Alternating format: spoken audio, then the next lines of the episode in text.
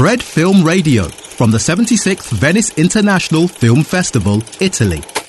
Fred Film Radio, estamos en el daily en español que hacemos cada día. Bienvenidos a todos los que nos escucháis y los que nos veis a través de Facebook Live, del Facebook de Fred.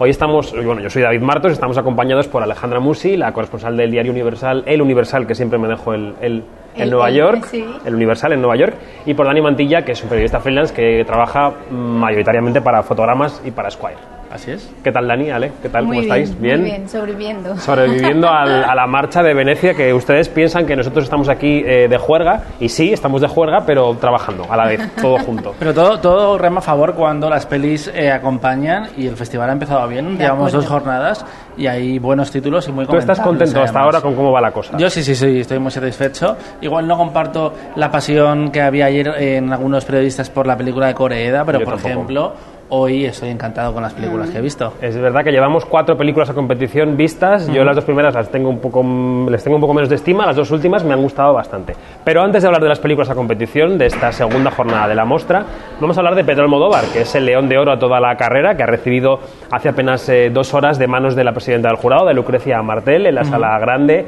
antes de una proyección de mujer sobre un ataque de nervios. Y en la rueda de prensa él lo que ha dicho es un poco que recibía este León de Oro casi en diferido que sentía que recibía el León de Oro que no le habían dado hace 31 años por mujeres.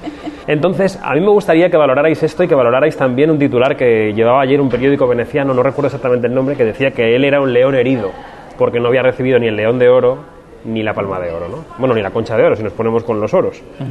Almodóvar, ¿merecido el León de Oro, Ale?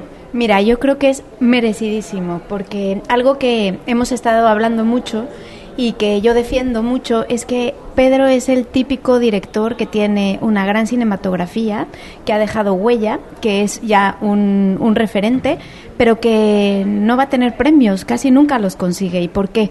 Porque sus temas no son temas que premian los festivales. Siempre se queda pequeño en cuanto compite con estos grandes temas sociales que llegan a los festivales. Entonces es muy difícil premiar películas como las que él hace. Y que él lo decía un poco en la rueda de prensa. Yo siento que él mismo lo sabe y que también es un poco un premio de consolación, tristemente, ¿no? Eh, es más difícil premiar una comedia, como en su día fue Mujeres al borde de un ataque de nervios, pese a que él recordaba que Sergio Leone le decía, a mí me gusta esa, pero no Bueno, se presidente premió. del jurado y luego no la premiaron, o sea Y que no bueno, la le gustó al presidente, pero ya está. Y exacto, y, y nunca va a poder competir contra los grandes temas que de pronto llegan a estos festivales eh, de la humanidad, por decirlo de alguna forma. Es un director más intimista, que toca temas más personales, que es lo que también hoy en la rueda de prensa, que no le importa el público ni el mercado, lo cual es parte de ser un autor, pero creo que si no es una palma de oro honorífica, un león de oro honir- honorífico, eh, etcétera, es muy difícil que tenga estos premios. Entonces se lo debían y me alegra mucho que se lo estén dando, aunque creo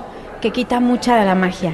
Es verdad, es verdad. ¿Tú también crees, Dani, que él tiene, él proyecta esa imagen de que siempre está como buscando los premios que le faltan?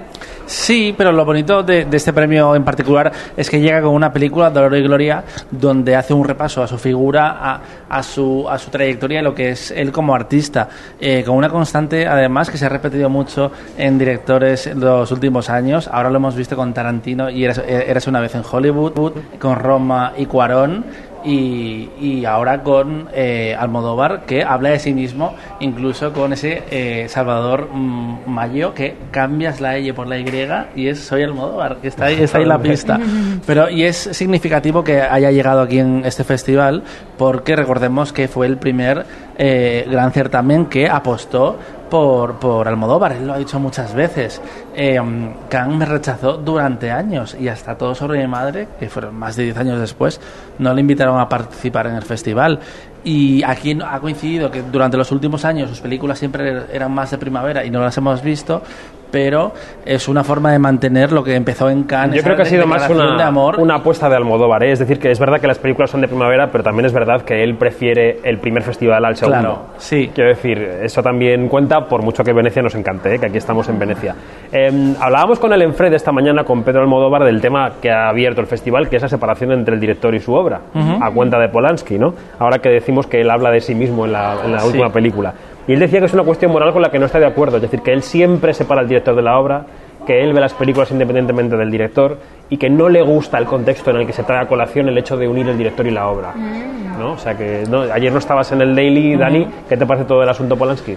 Me parece muy complicado porque es eh, eh, la- las declaraciones que ha hecho Lucrecia Martel en este caso pueden ser criticables en tanto en cuanto ella, ella sabe que tiene que juzgar una película de Polanski, pero es cierto que el cine no está por encima de todo y si ella considera que tiene que hacer un gesto, pues es libre de hacerlo. Ahora bien, va a ser un poco incómodo en esas deliberaciones si la película gusta mucho de verdad y tienen que votar y repartir esos premios. Pero Claro, ayer os preguntaba, ¿creéis que va a estar en igualdad de condiciones la película de Polanski en la votación no, del jurado? No, no, no. no, pero por otra parte tampoco tendría por qué estarlo, porque al fin y al cabo no es, es una persona que fue juzgada y que no, no ha pasado ese tiempo en la cárcel. Que eh, durante, durante muchos años hemos vivido en un mundo en el que eso daba igual, o no se hablaba de eso, o, o se dejaba pasar. Recordemos que le dieron el Oscar en Hollywood con, con lo que es la sociedad americana y la doble moral y todo esto, pero le dieron el Oscar a pesar de que no podía pisar el país. O sea, tú sí Y- separas el director de la obra. yo, O lo- o lo unes. yo me alegro de no, de no tener que, que- que tomar esas decisiones. Yo puedo ver una película de Polanski y disfrutarla, pero al mismo tiempo, si alguien me dice, pero es que Polanski debería estar o haber estado en la cárcel, y es como, pues sí. Pero es por donde iba Lucrecia Martel. Lo que decía era, esconder a Polanski o no seleccionarlo no nos evita el debate. Mm. Y ese es, el debate de nuestro tiempo. Sí. Y es verdad, ¿no? Que más allá de poner en valor la situación de la mujer, la situación de abusos y acoso que, su- que sufren muchas mujeres y su falta de representación, son las dos vertientes, el siguiente es, bueno, ¿y qué hacemos con Mm. la sociedad para arreglarlo? ¿Cómo colocamos el resto de piezas? Y esta es una de las piezas. ¿Cómo, ¿Cómo hacemos con los pedestales y los ídolos que resulta que abusaron de mujeres o presuntamente o lo hicieron? ¿no? Sí, sí, no, no, en este caso no hay. No hay- Claro, claro, en este caso hay, no hay sentencia. Bueno, pues si os parece, eh, eh, vamos a lo cinematográfico, vamos con las películas de competición. Ayer repasamos ya la película de inauguración y por la tarde pudimos ver la primera película de las dos dirigidas por mujeres que hay en el festival. Es em, The Perfect Candidate de Haifa Al-Mansur, que yo me fijé en la traducción en italiano en la pantalla y ponía el candidato perfecto. Cosa que, claro, en el inglés lo que hace es esconder el género de la, del título y en italiano eligieron el masculino, que no sé si está muy bien elegido dado el, No. el argumento de la película. Es una mujer, una mujer en Arabia Saudí, que decide presentarse al ayuntamiento de su pueblo porque, entre otras razones, hay una carretera en mal estado. Y a partir de ahí nos dibujan un retrato de cómo es la sociedad, de cómo las mujeres están evidentemente por debajo de los hombres. ¿no? ¿Qué os pareció?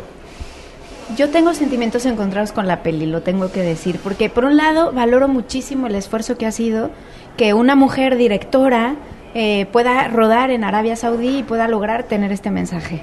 Eso tiene mucho valor y marca también un hito ¿no? En la cinematografía de, de- de- de este país. Por otro lado, siento que se queda muy naif, muy inocente la visión, eh, porque al final es como que todos los personajes, no quiero hacer ningún spoiler, pero, pero van fluyendo con esta chica y van conmoviéndose y van transformándose. Y yo creo que no es precisamente el caso de lo Mm. que viven estas sociedades. Eh, en- yo estuve esperando en toda la película el momento en el que eso estallara, porque sentía que era una bomba que iba a estallar en algún momento y nunca estalla y se queda como en un como en una mirada muy dulce y muy inocente, que no sé si es la que corresponde. O sea, a mí me quedó un poco el dejo de sentir que no es real lo que me están contando, o sea, que así no es la película, como podríamos decirlo, ¿no? Bueno, es verdad que, que me parece que lo interesante de la película es la ventana que abre a ese país y que ves cosas que te chocan, ¿no? Cómo compatibilizan los pañuelos con los desfiles de moda, ¿no? Quiero decir que es, es increíble. Eh, Dani.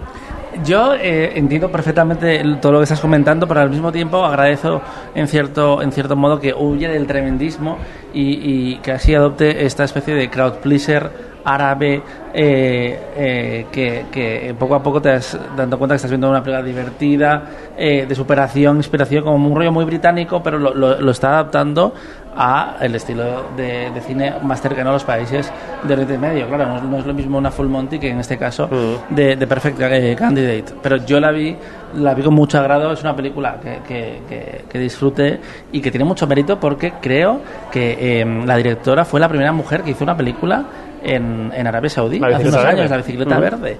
Y, y que haya saltado a abordar el feminismo directamente en su segunda película es un paso necesario. Que igual es, es una visión ingenua, sí. Porque eh, también algo comentable que volviendo ayer del Vaporeto, porque para esto sirve el Vaporeto, para comentar las películas que los después- vapores después de verla, eh, había un debate ahí si eh, la película, en cierto modo, a pesar de ser eh, un- una declaración feminista, buscaba la aprobación de los hombres de su, de su historia. Y es como, yo pienso que no, que simplemente abraza una estructura circular donde eh, mm, puedes apreciar el viaje de, de la protagonista, pero puedo entender ese punto de vista que dicen que en el fondo es más conservadora de lo que puede parecer a simple vista. Es curioso porque es una de las dos películas dirigidas por mujeres que tenemos en el festival. Eh, no hemos visto Baby Teeth, pero una de esas dos películas que son, eh, dijo Alberto Barbera que le había llegado muchas películas, que el 23% que le habían llegado eran de mujeres, y una de las seleccionadas es habla sobre la situación de la mujer. Digamos que puede ser curioso si no nos fijamos, por ejemplo, en Adastra, que es la siguiente película de la que hablamos, que es una historia de un hombre que habla sobre la masculinidad también, ¿no? Porque es el chico que busca a su padre, la paternidad. O sea, quiero decir que que, que, que resulta curioso, ¿no? Que no vemos una película de una mujer que habla sobre un tema de un hombre o de un tema, una historia cualquiera que no tiene que ver con el feminismo, sino que habla de las mujeres. Aunque hemos empezado con muchas películas de, de mujeres, la de Corea lo era también, Mm. eh, en, Horizonte, eh, directores hombres, pero hablando, hablando de figuras mene- femeninas, que era un poco como se justificaba el de, pero a ver, por lo menos va a haber muchas historias de mujeres, como, a ver, tiene que haber más películas dirigidas, Dirigidas por mujeres. Y que hablen de por todo, no solo de mujeres, también de hombres Sí, sí, o sí, de sí. animales, de lo que quieran hablar, pero que las mujeres hablen, no, no necesariamente sobre el issue, ¿no? Sobre Sí, el tema. Como Lucrecia Martel, que es un ejemplo perfecto y que quizás esta presencia de este año como directora de- del jurado es una recompensa a que no fue programada en la sección oficial a concurso con Zama, que es, es una película, Una gran eh, película. muy aplaudida por ciertos círculos de la crítica En general, muy aplaudida, sí. y, y, y que se quedó fuera de la sección oficial, que es como, ¿está tampoco? Bueno, Adastra, la película de James Gray, protagonizada por Brad Pitt, una aventura espacial. Eh, hay gente a la que se le ha hecho un poco larga. Eh, a mí me ha- la aventura me ha acompañado todo el tiempo y la he visto muy, muy a gusto, muy, muy bien. Es una película que creo que es muy clásica, que no tiene grandes insinuaciones, que es una odisea del héroe, en este caso en el espacio del antihéroe, podemos decir. ¿Qué opináis de la película y de Brad Pitt? Eh, a mí me, me llama la atención cómo, siendo una película de espacio, en realidad me parece que el espacio le da exactamente igual a James Gray y creo que, que podría contar esta historia al fin del mundo. Finisterre, eh, como, eh, eh, podría ser Finisterre. ese tipo de relato, porque es la historia de un hombre que va al espacio a curar las heridas de su infancia y, y la, a, a- a enfrentarse a ese padre ausente que claramente la- eh, ha afectado su forma de relacionarse y su forma de vivir hasta entonces. Y mm, es curioso, me llama la atención ciertos ramalazos eh, efectistas que hay en la película que, que no pegan demasiado con eh, la parte más eh, poética, porque de repente ves a un mono que la lea parda, no vamos a decir cómo. Vemos también un momento que es Unos muy. piratas muy lunares. Mad Max, Ma- eh, Mad Max eh, en la carretera, que casi echas de menos ver un poco más de eso. ¿cómo, cómo hemos llegado a Sí. ver esa, esa zona de piratas en, en la luna? Pero no, no, no le interesa eso a James No. Gray. Yo creo que son concesiones que hace el público para, en plan, despierta, despierta, que no es lo que, lo, lo que- lo que te quiero contar, pero es un poco como... En general el contexto Sí. no le importa mucho. La No. historia es la de un astronauta que, cuyo padre, que era otro astronauta muy reputado, digamos que se pierde en una misión intergaláctica y él emprende su búsqueda, ¿no? Eh, y además la ciencia le da un poco igual y le da un poco igual las leyes de la física. Eh, tienes que comprarle todo el tiempo cosas como de me voy a impulsar con esta explosión nuclear en la nave. Pues, pues bien. Alejandra, ¿qué te ha parecido? A mí me gusta eh, la parte humana que tiene, o sea, que siempre vemos a los astronautas como si fueran hombres de otro planeta, Mm. ¿no? Estos grandes héroes que se atreven a ir al espacio y que están obsesionados Bueno, en con... First Man, Ryan Gosling era un hombre frío como un témpano, ¿no? Exacto, y esa es como la imagen que tenemos siempre de, de- de- de los astronautas. Es algo que nos queda tan lejano como a la mayoría de los mortales, ¿no? Que me gusta cuando, cuando está ese lado de humanidad, cuando te acercas a ese personaje. Puede ser un astronauta, un político, eh, cu- cualquier otro de, de- de estos personajes y estas posiciones en las que difícilmente nos vamos a encontrar. O sea, a mí esa es la parte que me ha enganchado en la película. Tengo que confesar que había escuchado un poco más las reviews en el sentido de que era lenta, de que era pesada, de que era difícil y me parece disfrutable. A mí también. Me parece un buen viaje y que tiene todas estas, ¿no? Pequeños detalles que te va llevando de la mano y que te hace tener un, un- una- un- un buen viaje. Así lo definiría. Por otra parte, James Gray es un director denso. Ujú. Que no pasa nada, esa es su forma de contar historias, pero llama la atención, por otra parte, cómo Venecia se ha convertido en un festival de historias de astronautas. Hace años lo, lo vimos con, con Gravity eh, también lo- el año pasado First con Man. First Man. Yo creo que esta película sí que sabe contar mejor esa soledad y, y esos traumas del, del, héroe, del héroe mejor de lo que hacía el año pasado, por ejemplo, Chasel, que había cierta desconexión con el personaje de Armstrong, a pesar de ser un héroe conocido por Sí. todo el planeta. Freshman que sí que fue mucho más fiel con la tecnología porque parecía que iba apretando tuercas durante el viaje, que era una lata de espárragos que iba volando por el espacio. Lavadoras, que parecía que había... ahí La parte humana sí que le fallaba Le un poco fallaba. más, pero bueno. Y ya para terminar, la segunda película que hemos visto esta mañana ha sido Marriage Story, la historia de un matrimonio, dirigida por Noah Baumbach, el director indie neoyorquino por excelencia, con eh, Adam Driver y Scarlett Johansson, que se me habían quedado los nombres ahí un poco tal. Es una, mm, ¿cómo decir?, una comedia amarga sobre una pareja que comienza el proceso de su separación, porque esto es- empieza al principio de la película. ¿Qué os ha parecido? Pues a mí me ha parecido deliciosa, eh, porque me encanta cómo, cómo te logra meter en, lo- en, en esta sensación de como de tristeza y como de amargura Ujú. que da el haber estado en una relación con alguien que tuvo grandes momentos como todas las relaciones y cómo se va transformando y cómo y cómo va sacando lo peor de ti sin que tú lo quisieras quizá no o sea tiene una parte tan humana que yo creo que, que se especializa no no en poder sacar que me, que me encanta por cómo va tejiendo todas esas sensa- sen- sensaciones situaciones cómo te presenta a los personajes crees que son de una manera pero no son 100% de esa forma. Somos más complejos de lo que parecemos. Las relaciones son más complicadas de lo que parecieran, ¿no? Y eso me encanta. Creo que lo logra tejer con maestría. Yo la he disfrutado mucho. A, a mí me, me ha parecido extra- extraordinaria, me ha gustado muchísimo y me, me parece un milagro cómo juega con el tono de la película porque cambia constantemente entre, entre la comedia divertidísima, que la gente se reía muchísimo, ha habido momentos de, de ovación improvisada en la sala de Arsena, eh, pero también hay momentos muy desoladores porque ves cómo esos personajes se, se ven atrapados en una dinámica de negatividad donde les llevan a hacer cosas que ellos no harían naturalmente y, y te mete en el cogollo de, de una relación de pareja y, y desmonta a los personajes, les arrastra por el suelo, pero consigue que empatices muchísimo con ellos. Y, mm, y creo que hay, hay momentos eh, muy especiales. Y ya desde la presentación de la película donde a pesar de ser la historia de un divorcio te cuentan qué es lo que, lo que les encanta a los personajes de, de sus futuras exparejas. Creo que hay eh, todavía esos guiños al cine de Woody Allen, lo vemos por ejemplo en la- en las escenas de, de la familia, Mm. en las escenas de la compañía de teatro. Pero lo que es la relación de pareja entre los personajes de Adam Driver y Scarlett Johansson, hay un- una intimidad y una verdad que me Mm. parece desbordante. A mí me ocurre con las películas de Noah Baumbach que es como cuando vas a casa de tu madre, que sabes que no estás en tu casa, no estás cómodo del todo, pero sabes que es territorio conocido. Estás como en casa, en realidad, ¿no? Y es eso, estás en una película de Noah Baumbach y estás viviendo allí y te podías quedar viviendo allí siete horas más porque estás en un Nueva York que reconoces, eh, incluso en una California que reconoces porque se desarrolla entre los dos sitios, ¿no?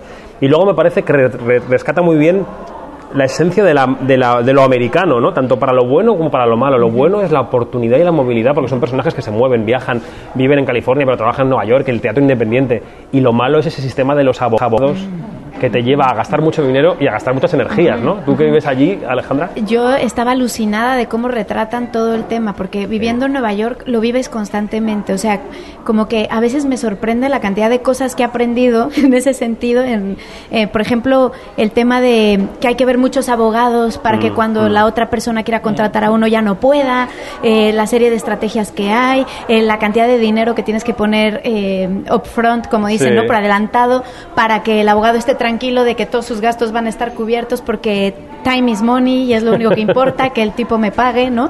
Y tiene una cosa tan americana en ese sentido, además de lo políticamente correcto, porque ellos siempre son muy correctos, ¿no? El uno al otro, pero luego por debajo empiezas a ver cómo se empiezan a dar a través de estas personas, ¿no? A través de los abogados, cómo se van rompiendo todas las, todos los, como toda la ética, toda, toda la parte como de cariño y, y como que mi sensación era decir, ¿y cuándo van a hablar? ¿Cuándo van a hablar ellos, no?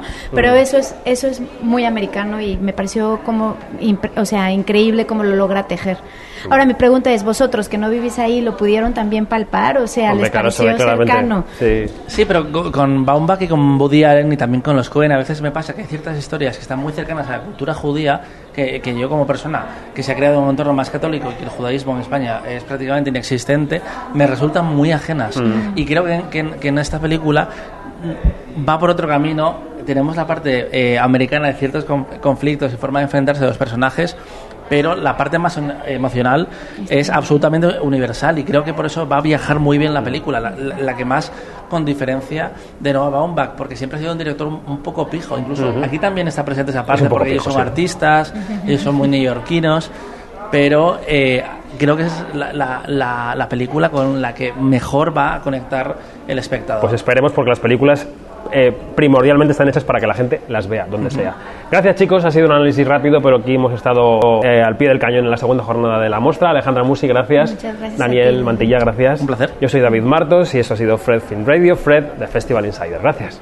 Fred Film Radio. 24-7 on Fred.fm and smartphone apps.